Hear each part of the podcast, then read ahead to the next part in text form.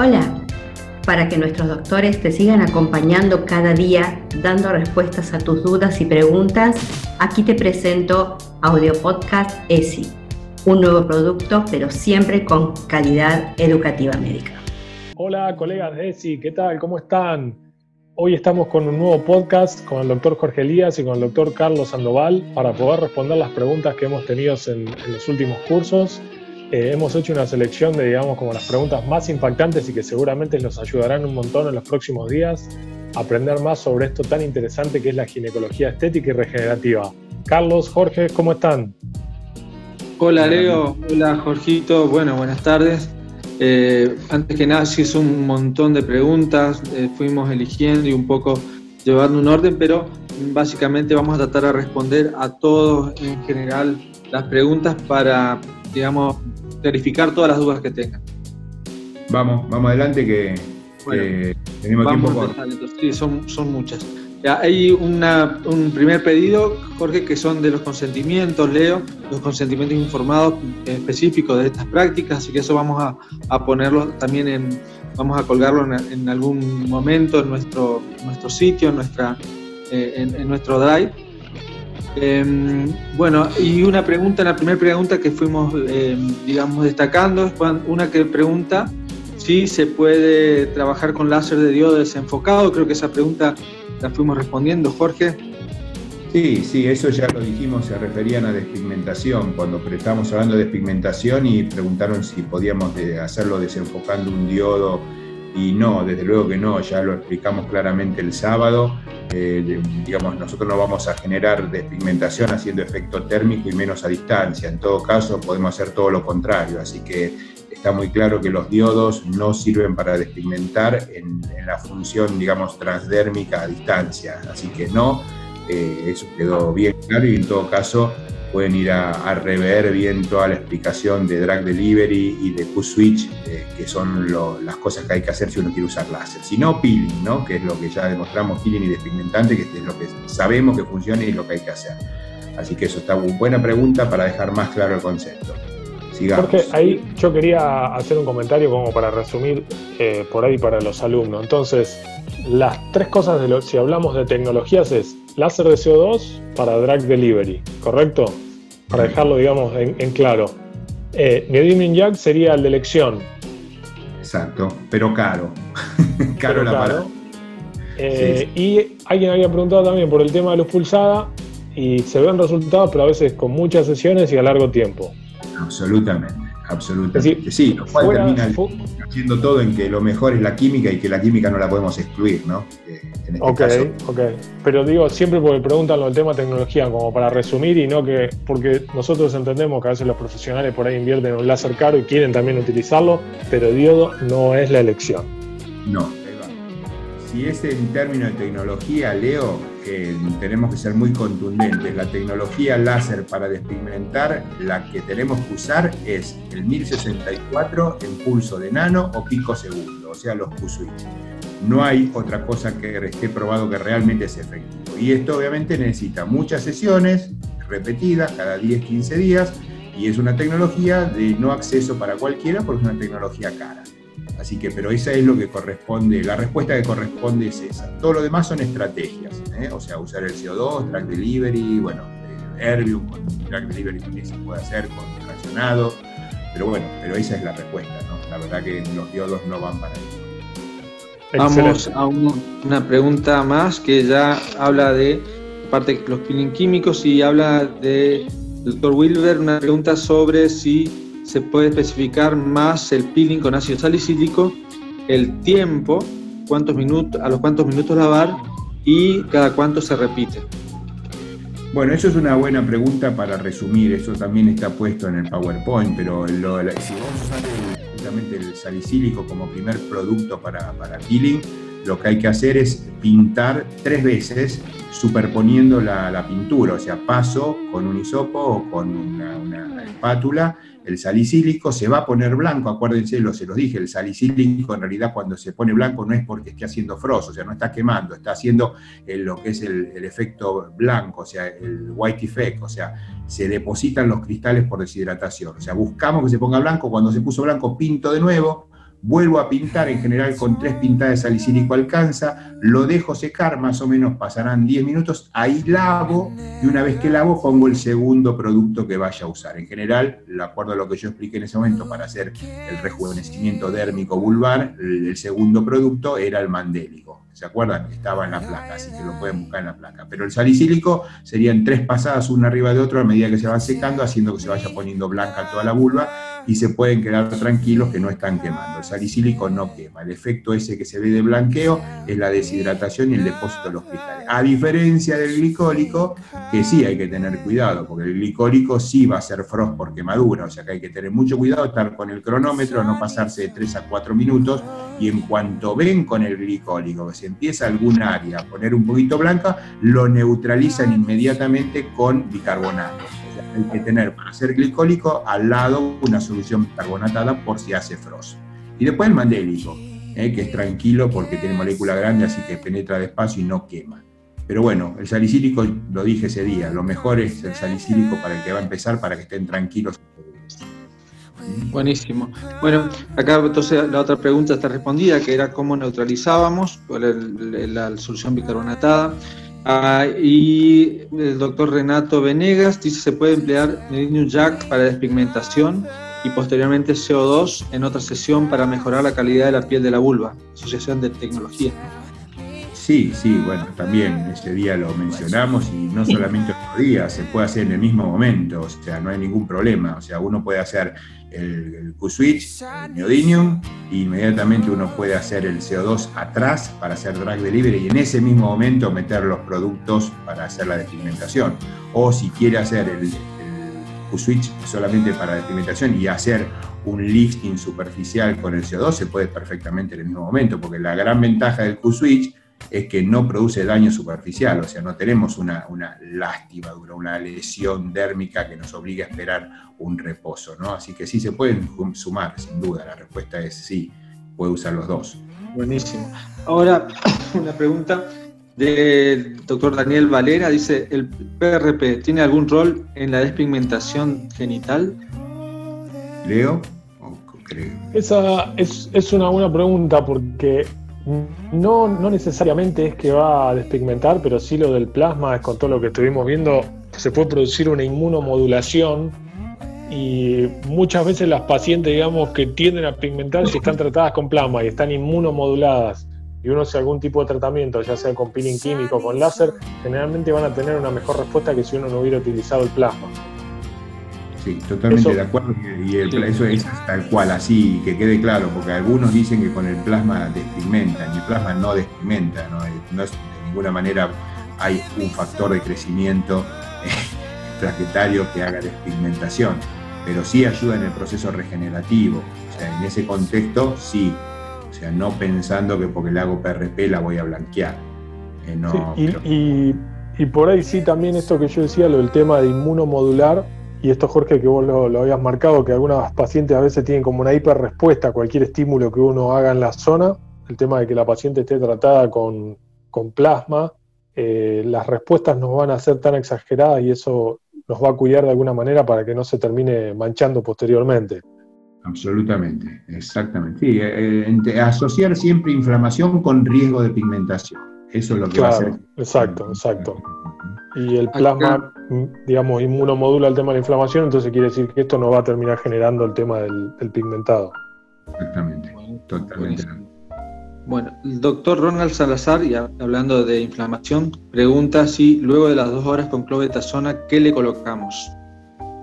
Bueno, eh, justamente, eh, eso lo, también se comentó, o sea, eh, uno le pone el clobetasol después del drag delivery, o sea, cuando uno hace el CO2 para hacer los canales, la idea de colocar el clobetasol es bloquear la respuesta, digamos, edematosa inflamatoria inmediata que puede aparecer para dejar los canales abiertos.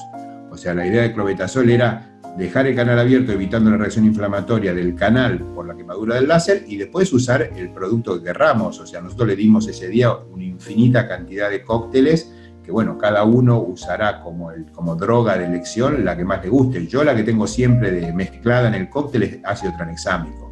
Después a partir de ahí pueden usar cualquier otro agregado, pueden usar obviamente niacinamida, pueden agregar por supuesto vitamina C, pueden poner resveratrol, pueden ponerle, bueno, de verdad que están todos listados en la, en la charla. Así que lo pueden ir a buscar a la charla, que está ya subida en la base, así que acceden a la base con su Gmail y ahí están todos los listados. Pero el clobetasol, la función que tiene es dejar el canal abierto, que con el clobetasol sabemos que queda abierto 72 horas sin el edema que evitaría el ingreso de, la droga, ¿no? así que esa es la función del clobetasol. El cóctel, el que más les guste, en lo posible siempre optimizarlo. Jorge, ahí me acordé de que uno de los alumnos había preguntado si era mejor la vía de administración en una crema de apoyo domiciliario o un gel o una solución líquida de apoyo domiciliario. Sí, eso muchas veces depende de la piel del paciente, ¿no? Y digamos, la crema, digamos, si yo de noche les digo a la paciente que se. En realidad yo uso un intermedio, yo hago preparar unas emulsiones eh, que ah, permiten.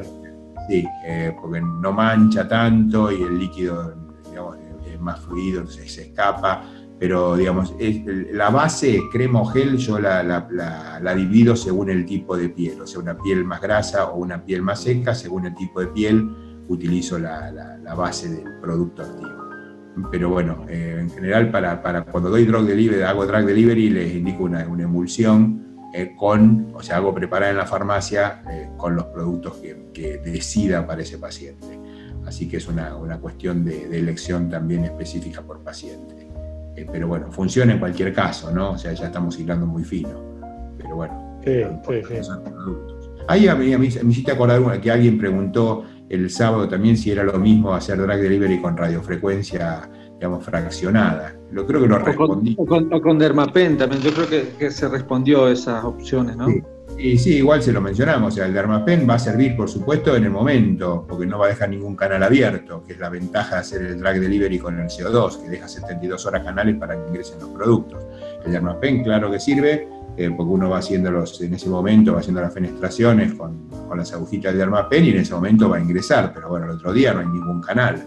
O sea, sí sirve para meter la droga en el momento de un procedimiento si uno no tiene esta tecnología pero no es comparable al efecto del drag delivery de un CO2. ¿no? Y la radiofrecuencia fraccionada definitivamente no, porque produce un efecto inflamatorio importante, porque obviamente es efecto térmico puro, no es un pulso frío como el que hace uno, usa uno en, el drag delivery con el CO2, y obviamente entonces la reacción que genera la radiofrecuencia fraccionada es muy buena en términos de regeneración dérmica, pero no para este efecto que queremos de meter drogas dentro de la dermis. Así que eso también ya, ya respondido, creo que era una de las preguntas.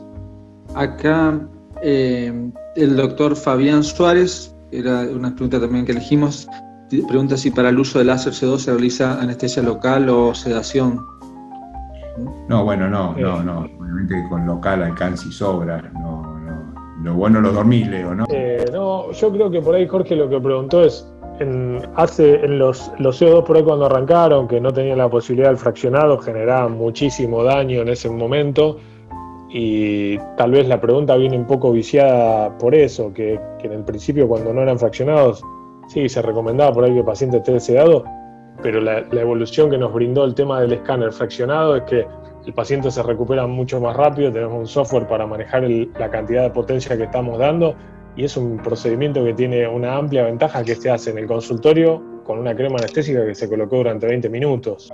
con respecto a eso de, la sedación o no, bueno, eh, digamos, por ahí si uno está en un ambiente de tu centro, tenés un quirófano y querés, necesitas hacer un CO2 muy ablativo facial, porque tenés una, piel muy lastimada por suponete un paciente que tiene un acné secuelar grave, donde uno tiene que hacer bloqueos anestésicos para poder hacer un CO2, porque ahí sí va a tener que usar alta potencia y además alta energía para regenerar. Bueno, si yo tengo un quirófano eh, en, mis instalaciones, y sí, ahí no dudo, en vez de tener que hacer un bloqueo con aguja de los tres troncos del trigémino, lo llevo al quirófano y le hago una sedación con mi anestesista y le hago un CO2 en cinco minutos.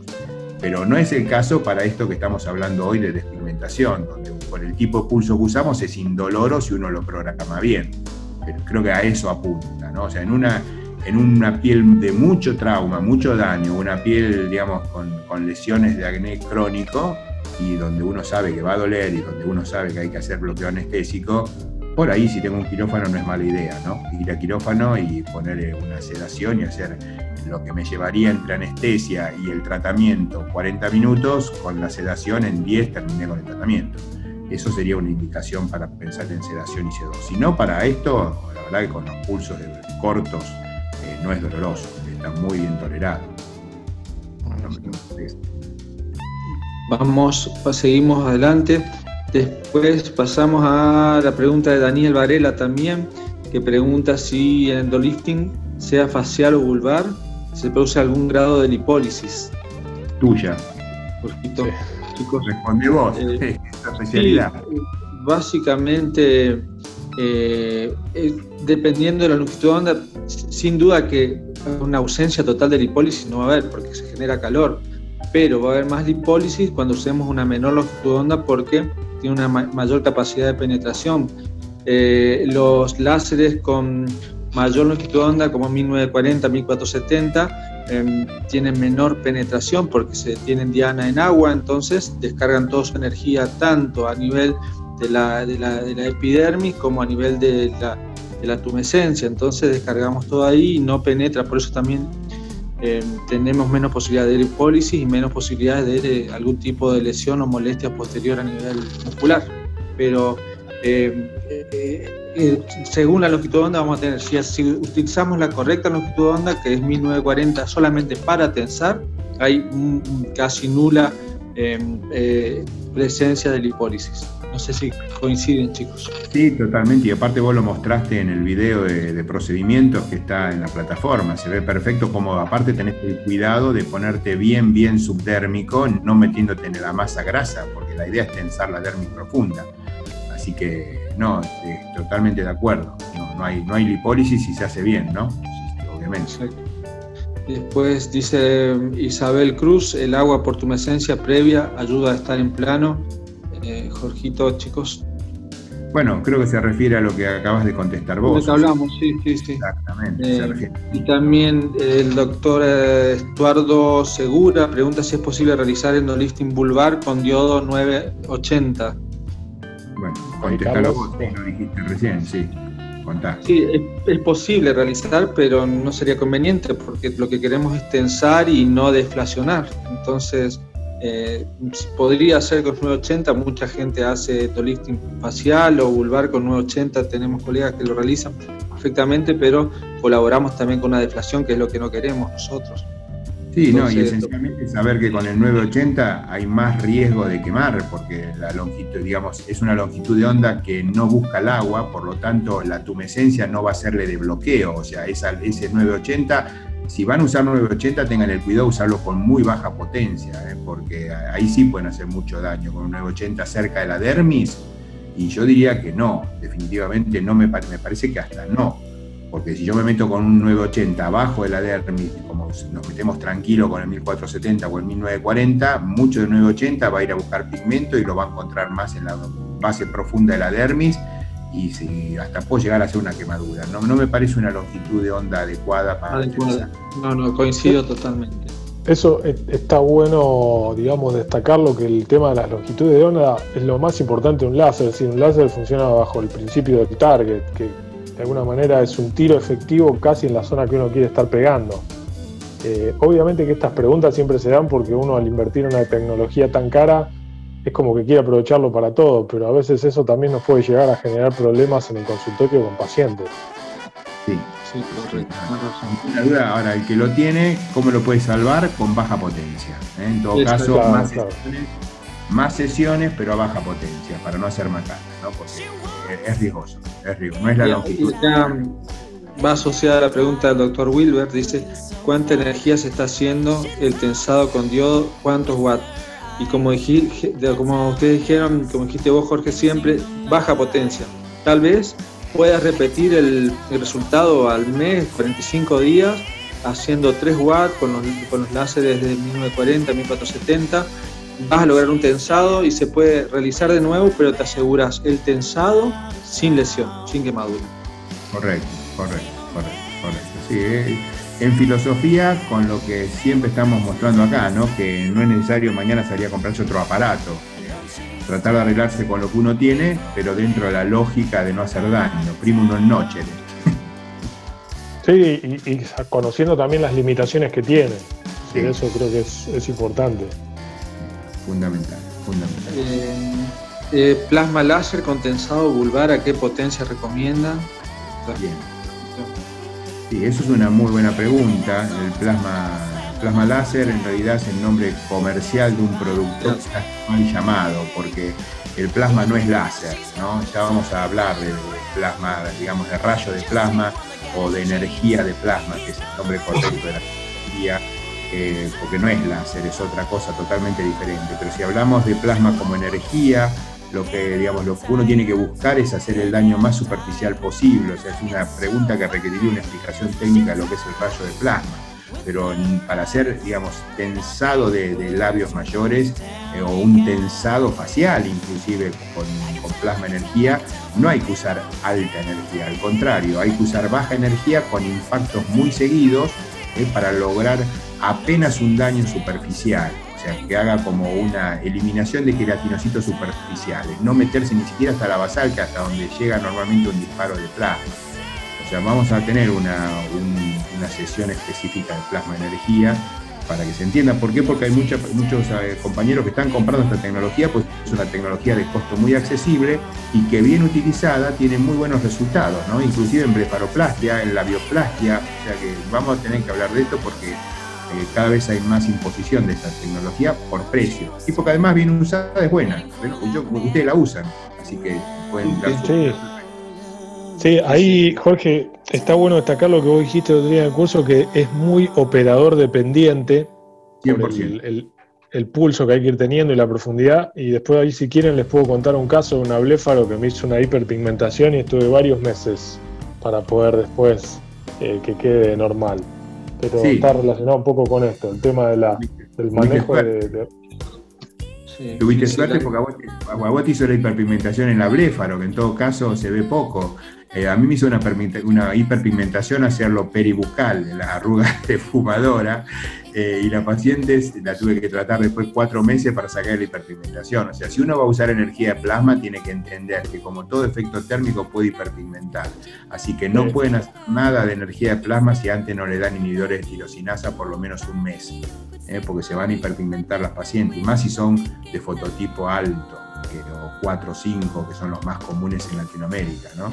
Entonces, si van a hacer efecto térmico, eh, acuérdense de que hiperpigmenta y que denle a la paciente una buena dosis de crema de tirosinasa para tener problemas. Buenísimo. Y ahí estamos en las últimas preguntas, chicos. Hay una que preguntaba, creo que respondimos y, hablamos, lo hablaron ustedes que trabajan. Dice especificar los parámetros sugeridos de tensado en un equipo oriental. Pregunta la doctora Cristina Lugo. Bueno, esa es una buena pregunta que la voy a responder muy fácil. Eh, digamos, no importa el origen del aparato, lo importante es que el aparato sea estable y que uno conozca cómo manejarlo. ¿eh? O sea, en general uno tiene que saber que eh, los equipos de CO2, yo creo que se está refiriendo a eso por cómo, lo, cómo enuncia la pregunta, eh, según lo que uno quiera lograr va a tener que trabajar con más o menos potencia. Si uno quiere tensar, o sea, uno quiere abladir para tensar, tiene que usar más potencia porque el CO2 es un láser ablativo en esencia, por naturaleza física. Cuanto más potencia le pongo, más hablado. O sea, la ablación del láser CO2 es directamente proporcional a la potencia con lo cual lo seteo. Entonces, yo quiero, supongamos, una atrofia vaginal, al láser lo tengo que poner en baja potencia. Yo no quiero abladir mucho en vagina. ¿Qué voy a abladir si está atrófica? Ya está la mucosa que no existe. Entonces, no quiero ablación. Ahí voy a bajar la potencia. No importa el origen del equipo, aunque valga 100 mil dólares o valga 5 mil dólares, es lo mismo. Vagina, baja potencia. Ahora, yo quiero tensar digamos, lifting facial, lifting de labios mayores, o tensar la vagina en una amplitud vaginal sintomática, tengo que poner más potencia. Tengo aumentar la potencia para abladir y hacer que se retraiga el tejido. Entonces, no importa el origen del equipo, lo que uno tiene que tener claro es el concepto, entendiendo que el láser de CO2, cuanto más potencia le pongo, más me habla de tejido. O sea, no piensen que más es mejor, porque en atrofia dicen, tiene mucha atrofia, le voy a poner mucha potencia a mi equipo. Bueno, es un error conceptual gravísimo y que lo único que van a lograr es que la paciente sangre y que hasta pueda hacer una sinequia. Pero no porque el láser produzca sinequia, sino porque hicieron una mala praxis. O sea, hay que entender muy claro el concepto de lo que hace el CO2 para saber usarlo. En piel, Si yo quiero hacer un tensado de labios mayores, que es lo que mostramos un poco el otro día también, bueno, ahí lo que voy a hacer es una cosa intermedia, porque quiero tensar, o sea, voy a poner un poco más de potencia para hacer ablación, pero tampoco quiero hacer una gran ablación como usaría en un acné, donde quiero hacer un peeling profundo para sacar toda la piel y que se regenere una piel sana. Y acá lo importante es entender el concepto del CO2. Después lo demás es todo fisiopatología. igual vamos a volver sobre CO2 para hablar específicamente de CO2 como cada, con cada técnica. ¿no? no sé si quedó más o menos claro. Eh, sí, yo Jorge lo que quería agregar es qué bueno que sería que, pudiéramos armar una clase solamente sobre CO2 para tener la, posibilidad de que el que quiera pueda acceder ahí y tenga todos los parámetros para la utilización de este láser que, que tantos beneficios nos trae en el consultorio. Y vamos a hacerlo, vamos a hacerlo, sin duda, sin duda. Habrá que ponerse a trabajar en ella. ¿Queda algo más? Queda alguna más. La última que dice la doctora Jacobino, lipólisis con láser 1940 en Monte de Venus con cánula y qué sonda. Em, leo que esto tenés experiencia en lipoláser, sería no asistida con, o sea, lipólisis sería primero lipoaspiración asistida por láser, ¿no? Creo que así viene la pregunta. Eh, yo, digamos, mi experiencia con respecto a la utilización de, láser, y siempre he utilizado láser de diodo para hacer el tema de las lipo, yo primero prefiero pasar el tema de, la cánula, eh, perdón, la... sí, dijiste bien, la cánula. La, fibra, la fibra viene como una cánula especial donde se monta la, en la cánula pasar primero eso para hacer una destrucción y después lipoaspirar con cánula convencional. Porque las experiencias que he tenido es que si uno pasa solamente el láser y queda de alguna manera, entre comillas, ese aceite en esa zona, muchas veces la absorción no es pareja y los resultados no son los ideales. Coincido totalmente. Bueno, ahí, ahí, ahí, este tema lo vamos a dejar para otro audio podcast para pelearnos.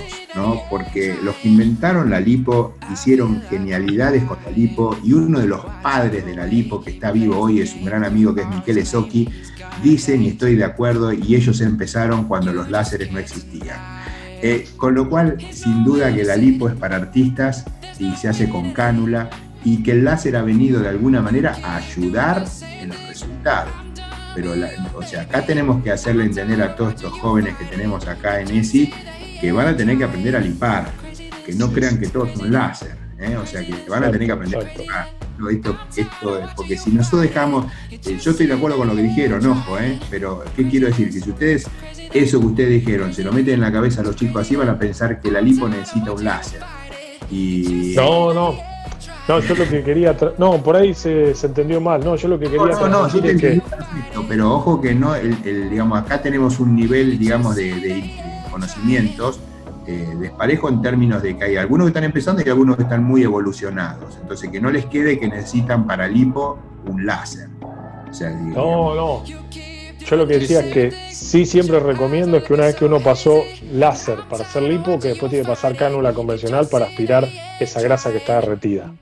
Sí, yo quizás porque soy viejo ya, primero hago la lipo y después paso el láser despacito para tensar. Pero esto es una cuestión de por, eso es para pensar un poco el cutáneo, sobre todo cuando lipe mucho. Pero repito, esto va a estar bueno. Un, un, temazo, un temazo para que para conversarlo y, hacer una buena una buena eh, un buen intercambio, ¿no? Es un hermoso tema y, que vale la pena que siempre uno quiere estar mejorar en, la mano, que acá sí es como decir el trabajo de artista. Sí, sí, coincido, es muy lindo tema. En julio vamos por grasa, así que en julio tenemos grasa full en las sesiones de ESI, así que bueno, ahí vamos a ir al hipo, sin duda. Así que ahí queda, ahí queda, queda en signo de interrogación para que estén ahí atrapados hasta julio. ¿Mm? y esta era la última pregunta, chicos.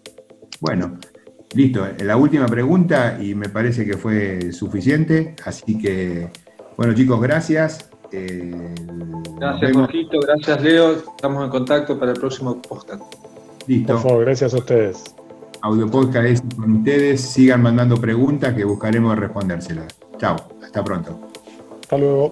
Por hoy nos vamos, pero Esi está aquí esperando por más y más amigos. ¿Dónde? En www.calidadeducativamedica.com y en nuestro WhatsApp más 54 911 2665 8733. Seguí cuidándote, formándote en casa.